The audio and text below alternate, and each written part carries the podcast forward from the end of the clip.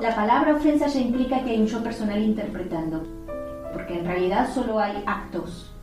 Es un yo personal que ha creado una personalidad en función de determinadas creencias de lo que es.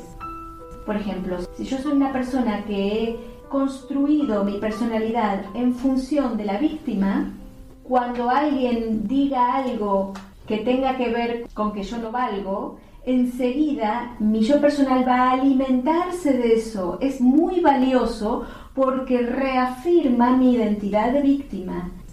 Entonces, la ofensa es en realidad que yo del discurso del otro hago un recorte. Dijo un montón de cosas. La que va a llamar mi atención, la que va a llevar toda mi energía es ahí donde hay algo que alimenta mi identidad. Entonces lo recorto y lo pongo donde tengo los valores en casa, en la caja fuerte. Eso es lo que me guardo. Una ofensa es algo que sirve a mi falsa identidad. El ego, todo aquello que alimente su identidad es lo que más valora, porque es lo que no tiene.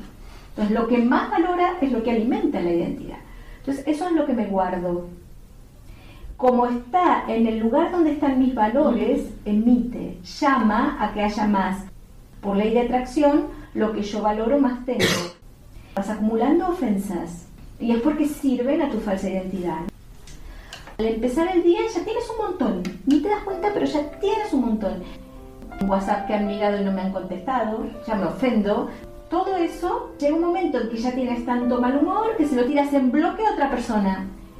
Muchas de nuestras conversaciones, ¿qué tal te fue el día? Todas estas ofensas, y yo todas esas ofensas. Y a eso lo llamamos comunicación.